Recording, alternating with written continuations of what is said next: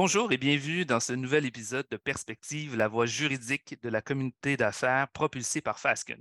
Mon nom est Jean-François Cloutier, je suis associé au sein du groupe Travail, Emploi, Droit de la personne et Droit public. Aujourd'hui, je suis accompagné de ma collègue Marie-Lou Simard, avocate au sein de notre groupe. La pratique de Marie-Lou se, se concentre principalement sur la protection des données et la protection des renseignements personnels. Au cours de cet épisode, nous allons aborder l'ABC d'une demande d'accès à l'information de renseignements personnels. Bonjour Marie-Lou. Bonjour Jean-François, merci beaucoup pour euh, l'introduction. Je suis très contente de pouvoir discuter aujourd'hui euh, des principes généraux en matière euh, d'accès aux renseignements personnels.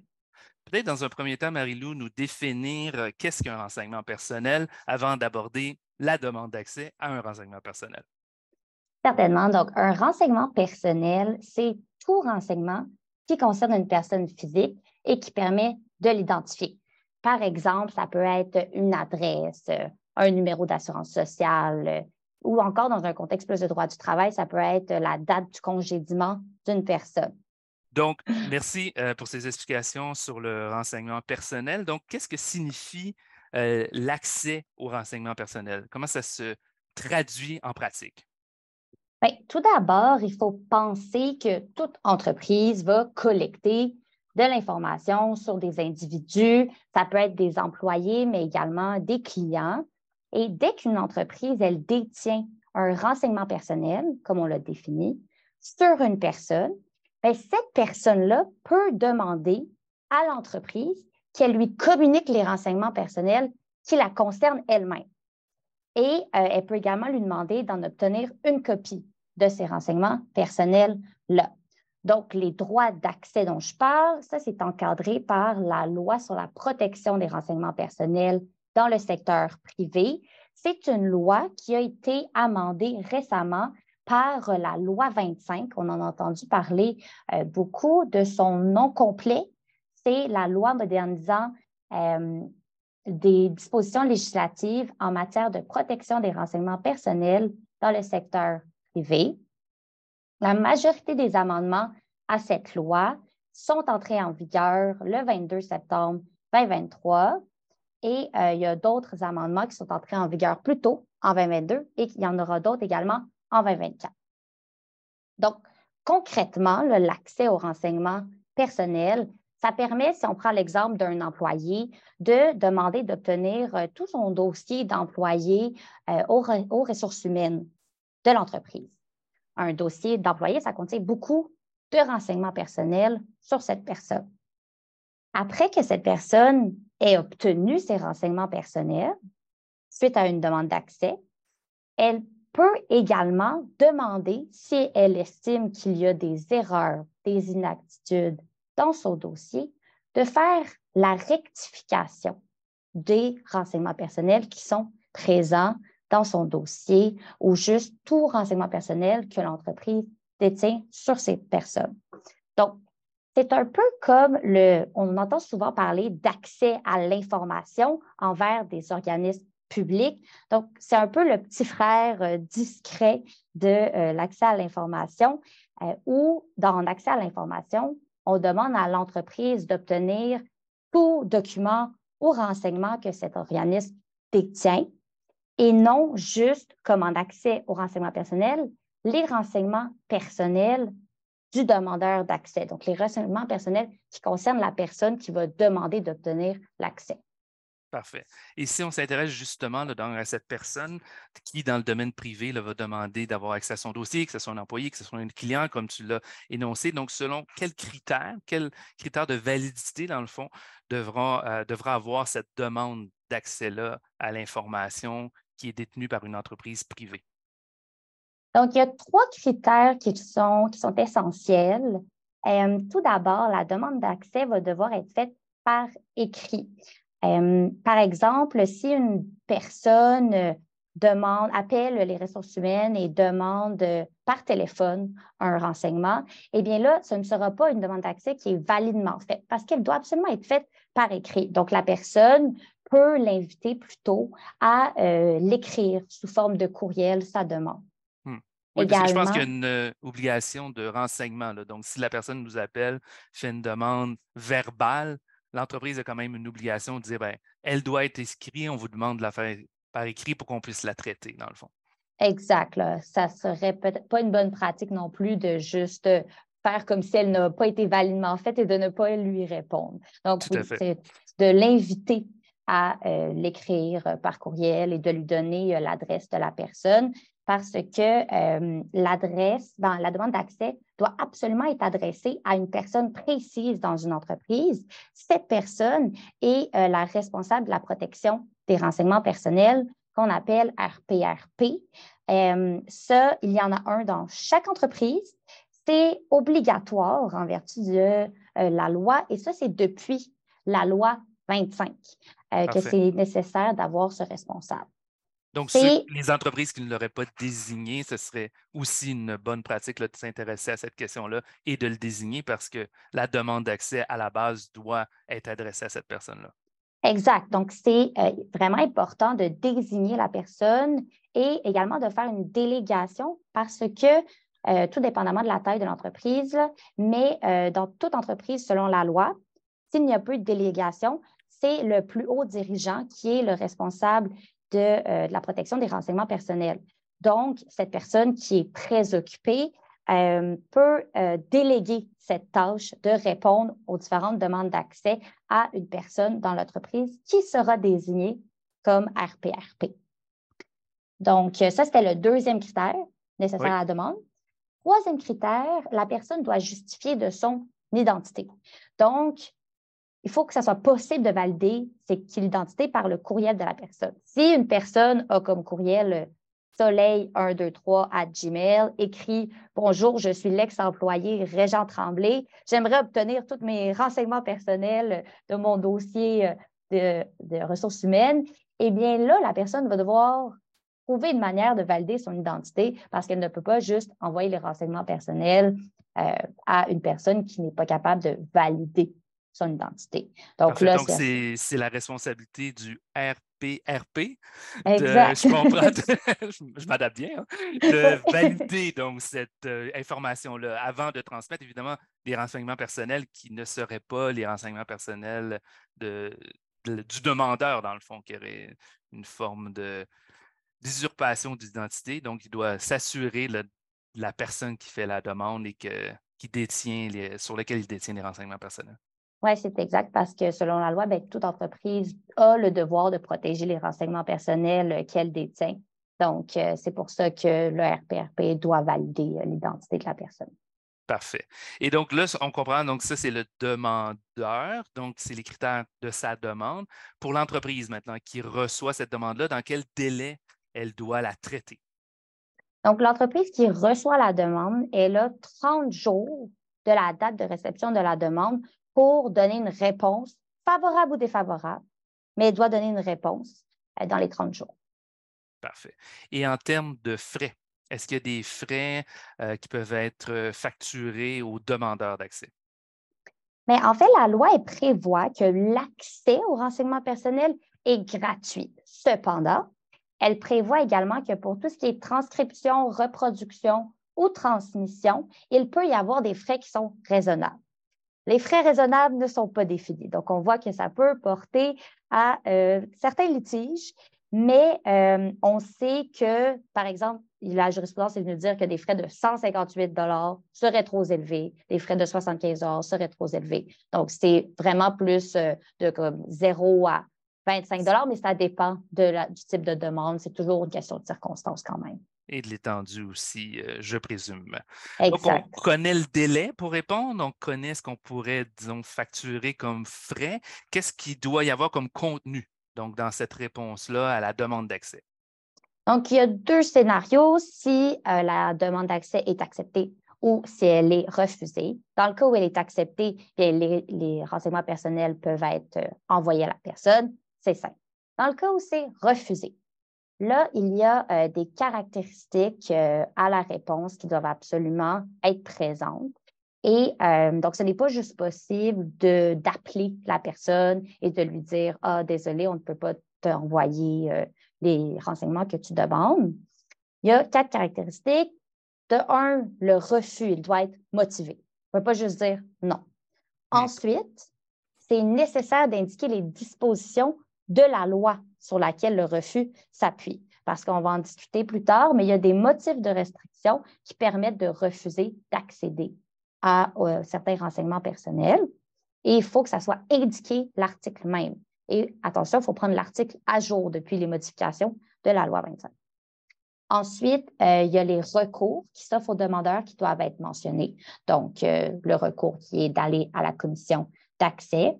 Et finalement, ça doit être indiqué le délai dans lequel le demandeur doit exercer son recours. Il y a également un élément qui est nouveau en lien avec les réponses. Ça, c'est avec la loi, depuis la loi 25, c'est que l'entreprise a le devoir d'assister le demandeur d'accès s'il demande de comprendre le refus. Donc, euh, si la personne dit je ne comprends pas pourquoi est-ce que vous m'avez refusé, bien, il faut lui euh, permettre de comprendre, lui donner des explications additionnelles sur pourquoi est-ce que l'information a été refusée, ce qui n'était pas une obligation avant euh, l'entrée en vigueur des dispositions de la loi 25. Parfait. Donc, on s'intéresse évidemment au refus. Tu as évoqué effectivement la possibilité de refuser pour certains critères privés à la loi. Quels sont justement ces motifs-là de refus ou de restriction d'accès? Ah, ben, je vais en aborder trois qui sont euh, les plus fréquemment utilisés parce qu'il y en a quelques autres qui sont plus spécifiques à certaines industries. tout d'abord, il y a lorsque la divulgation du renseignement personnel risquerait vraisemblablement de nuire à une enquête ou d'avoir un effet sur une procédure judiciaire dans laquelle l'une ou l'autre des personnes a un intérêt. Donc, par exemple, il y a un ex-employé qui poursuit une entreprise pour congédiement injustifié. Et là, cette personne va demander d'obtenir tous les courriels des ressources humaines qui portent sur son congédiement à cette personne. Bien là, l'entreprise pourra s'y opposer normalement en vertu euh, du motif de refus que justement, bien, il y a une procédure judiciaire en cours. Mhm. Ensuite, il y a euh, celui qu'on connaît tous, le secret professionnel. Euh, je n'ai pas besoin de l'expliquer, mais un exemple, ça serait l'entreprise qui euh, pourra s'opposer euh, si on peut prendre le même ex-employé qui demande d'obtenir l'avis juridique euh, de l'avocat sur sa recommandation de congédiement de cet employé. Ensuite, on peut prendre l'autre motif de refus qui est qu'une entreprise peut s'opposer à la communication d'un renseignement la divulgation de celui-ci révélerait un renseignement personnel sur une autre personne. Donc, la divulgation d'un renseignement personnel techniquement qui concerne le demandeur, mais qui, qui révélerait d'autres informations, renseignements personnels, sur un tiers et que ça serait susceptible de nuire sérieusement à ce tiers. Donc, hmm. ça, par exemple, c'est euh, lorsqu'il y a des dénonciations, lorsqu'il y a des plaintes, euh, si l'ex-employé demandait d'obtenir euh, la plainte euh, du collègue qui l'a dénoncé en lien avec un vol de temps ou autre, bien là, il pourrait y avoir un préjudice à cette personne et l'entreprise pourrait s'opposer sur ce motif. Donc, le tiers peut être un co-employé de la même entreprise, en d'autres termes. Ce n'est pas nécessairement un tiers à l'entreprise. C'est un tiers par rapport au demandeur, dans le fond. Parfait. Donc, si, donc je comprends que effectivement, l'entreprise peut accepter, L'entreprise peut refuser. Si elle refuse, elle met des critères. C'est quoi les recours si euh, justement la personne n'est pas satisfaite de la réponse? On peut présumer qu'elle n'est pas satisfaite du fait qu'on refuse de donner accès dans la plupart des cas. Bien, c'est une demande de mésentente qui va être déposée devant la commission d'accès à l'information la personne va devoir intenter son recours dans un délai de 30 jours du refus ou encore de l'absence de refus. Donc, si euh, l'entreprise a fait défaut de répondre dans le 30 jours qui lui était alloué, eh bien, après, euh, le demandeur peut également s'adresser à la commission d'accès. Donc, ça, c'est vraiment la première chose à vérifier. Si euh, une entreprise reçoit une demande d'examen de mésentente, la première chose à vérifier, ça va être de voir ben, est-ce que le délai a été respecté? Parce que ça, si le délai n'a pas été respecté, bien la personne, le demandeur va devoir faire une preuve additionnelle sur pourquoi est-ce qu'il n'a pas pu respecter son délai. Parfait. Et, de toute façon, il aurait été informé dans la lettre dans la réponse, il aurait informé, un, que le, recours s'exerce auprès de la commission d'accès à l'information et que deux, il a un délai de 30 jours. Donc, il ne peut pas prétendre, je sais que nul n'est supposé ignorer la loi, mais la loi prévoit déjà qu'on informe la personne de, ses droits de contester. c'est exact. Donc, la personne avait été informée. Donc, encore plus euh, une raison pour qu'elle justifie pourquoi elle n'a pas pu le faire euh, dans le délai alloué. Et euh, si une demande est entendue par la commission d'accès, une décision est rendue après et la personne ou les deux parties ne sont pas satisfaites, peuvent également appeler de cette décision devant la Cour du Québec. Parfait. On le voit, là, puis pour reprendre le même exemple que tu utilises depuis le début, en matière d'emploi, on peut voir dans certaines situations où le, des employés multiplient les demandes d'accès auprès de, son employeur pour avoir accès à certains de ses renseignements personnels. Qu'est-ce que prévoit la loi justement s'il y a une forme d'abus de la part des demandeurs d'accès? Oui, eh bien, s'il y a des demandes qui sont systématiques, répétitives, abusives, en raison de leur nombre, par exemple, donc une grande quantité à chaque fois de renseignements qui est demandé, bien, l'entreprise peut s'adresser à la commission pour lui demander qu'elle ne soit pas tenue de tenir compte des demandes d'accès qui lui ont été envoyées. Euh, par exemple, une demande qui est faite à chaque mois euh, concernant de multiples renseignements personnels d'une personne, euh, l'entreprise pourra demander à la commission euh, de euh, ne pas tenir compte de ces demandes.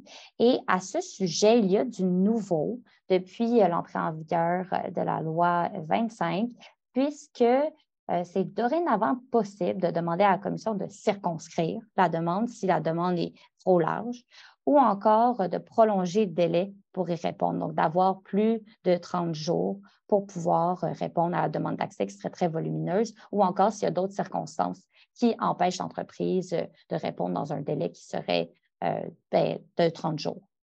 Et également, une nouvelle disposition qui est très intéressante, qui n'existait pas auparavant, c'est si la demande est frivole ou faite de mauvaise foi, la commission elle peut interdire à cette personne d'introduire un recours sans l'autorisation du président de la commission. Donc, c'est un peu comme une déclaration de quérulence, euh, ce mm-hmm. qui euh, n'était pas, euh, ce qui, ce qui n'existait pas avant l'entrée en vigueur de la loi 25. Parfait. Au début, tu l'as évoqué là, dans le sens où on peut demander accès, faire une demande d'accès pour avoir accès aux renseignements, mais aussi au bout du processus, on peut aussi demander de rectifier ces renseignements-là. Donc, peut-être nous préciser justement le fonctionnement au niveau de la rectification? la rectification, c'est possible lorsqu'une personne estime que son renseignement personnel est inexact, incomplet ou encore que sa conservation ou sa collecte n'était pas autorisée par la loi. Donc là, il va pouvoir demander que celui-ci soit rectifié ou encore même que les renseignements personnels de son sujet soient supprimés. Donc, ça, on peut prendre l'exemple euh, d'un euh, dossier d'employé euh, dans lequel ça serait écrit qu'il a quitté son emploi le 20 janvier, alors qu'il estime que c'est plutôt le 20 février qu'il aurait quitté son emploi. Donc là, l'employé peut demander de rectifier cette mention. Par contre, il faut tenir compte que ce n'est pas possible de demander de rectifier un élément qui n'est pas objectif et vérifiable. Donc, hmm. s'il y a un litige entre l'entreprise et l'ex-employé sur la date du congédiement, que les deux parties ne s'entendent pas sur c'est quoi la date, et le débat ne pourra pas être fait devant la commission d'accès euh, de quelle est la réelle date de congédiement. La commission d'accès n'étant pas un tribunal de droit du travail, et il y a eu plusieurs décisions à ce sujet. Parfait. Et en conclusion, donc, euh, Marilou, qu'est-ce qu'on peut recommander aux responsables de l'accès en entreprise? Bien, trois choses, je dirais. Tout d'abord, euh, d'avoir un très bon système pour se rappeler des dates limites, parce que euh, ça peut être facile de manquer un délai, mais ça peut être très préjudiciable à l'entreprise. Donc, il faut qu'elle puisse avoir un calendrier avec les délais de réponse aux demandes d'accès. Ensuite, euh, il faut prendre en compte la nouvelle obligation du devoir d'assistance. Parce qu'avant, ça n'existait pas, mais maintenant, l'entreprise a cette obligation de porter assistance aux demandeurs, tant au niveau de l'identification des renseignements personnels qui sont recherchés. Donc, si la personne dit j'aimerais obtenir ces renseignements personnels à mon sujet, mais je ne sais pas exactement ce en quoi ils consistent, il va falloir l'aider, ce qui n'existait pas avant, et également l'assister pour comprendre son refus et lui donner des explications additionnelles sur pourquoi sa demande d'accès a été refusée. Et finalement, je dirais de réviser les lettres modèles de réponse aux demandes d'accès étant donné qu'il y a des modifications qui sont apportées par la loi 25, il faut nécessairement que les lettres de réponse euh, contiennent la disposition de la loi sur laquelle le motif s'appuie, le, euh, le recours que la personne peut obtenir s'il y a un refus, et également le délai dans lequel le recours doit être intenté. Donc, tous ces éléments doivent être inclus dans la lettre de réponse et ce n'était pas mentionné avant que c'était requis qu'il y ait tous ces éléments. Donc, c'est maintenant nécessaire de réviser pour l'aide de réponse pour s'assurer qu'elle soit conforme. Et je comprends, Marie-Lou, que autant pour une réponse à une demande d'accès que pour réviser évidemment les projets de lettres, qu'on peut euh, communiquer avec toi euh, à cet égard-là. Donc, je te remercie euh, beaucoup, Marie-Lou, pour tes conseils et explications concernant justement les demandes d'accès. Merci également à nos auditeurs pour votre écoute. On vous invite évidemment à explorer les autres épisodes de Perspective et à vous abonner à nos réseaux sociaux pour ne rien manquer. À bientôt. Merci, Marie-Lou. Merci, Jean-François.